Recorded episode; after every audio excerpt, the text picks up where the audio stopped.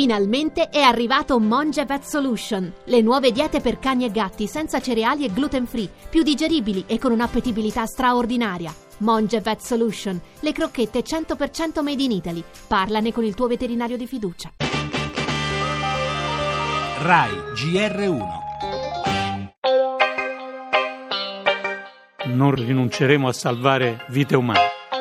Dobbiamo rendere questi flussi più controllabili. Al termine del vertice a 8 sul tema migranti, qualche passo in avanti c'è perché all'Eliseo tutti rendono omaggio alla strategia italiana L'Italie e la Libye ces derniers temps. Ciò che è stato fatto da Italia e Libia negli ultimi tempi è il perfetto esempio da seguire. Bisogna rafforzare la cooperazione tra l'Europa e i paesi africani di origine e transito dei migranti per smantellare la rete dei trafficanti.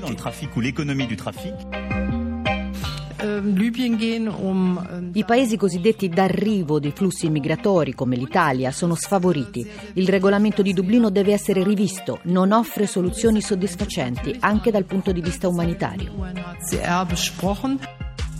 Non ci sono soluzioni miracolose, però non siamo neanche a zero. Abbiamo conseguito dei risultati. Questo impegno va europeizzato perché non può essere l'impegno soltanto di un paese o soltanto di alcuni paesi. Un approccio che l'Italia chiede da tempo e che da tempo l'Europa promette, ma che è sempre rimasto su carta. Condividere il peso dell'accoglienza e della gestione dei flussi migratori e non lasciarlo sulle spalle dei soli paesi d'arrivo, il nostro e la Grecia principalmente, come previsto da quegli accordi di Dublino che ora anche Merkel e Macron mettono in dubbio.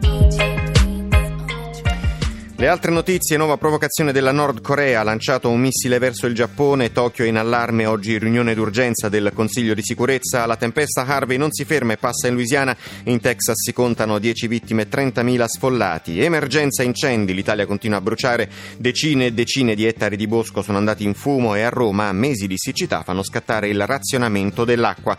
E poi ancora in fuga i quattro criminali responsabili dello stupro di Rimini, per la musica, il nuovo album al quale sta lavorando Lorenzo Giovanni Giovanotti riemerso dai social, infine il calcio con gli ultimi colpi di mercato e la nazionale verso la sfida con la Spagna che vale l'accesso diretto a Russia 2018.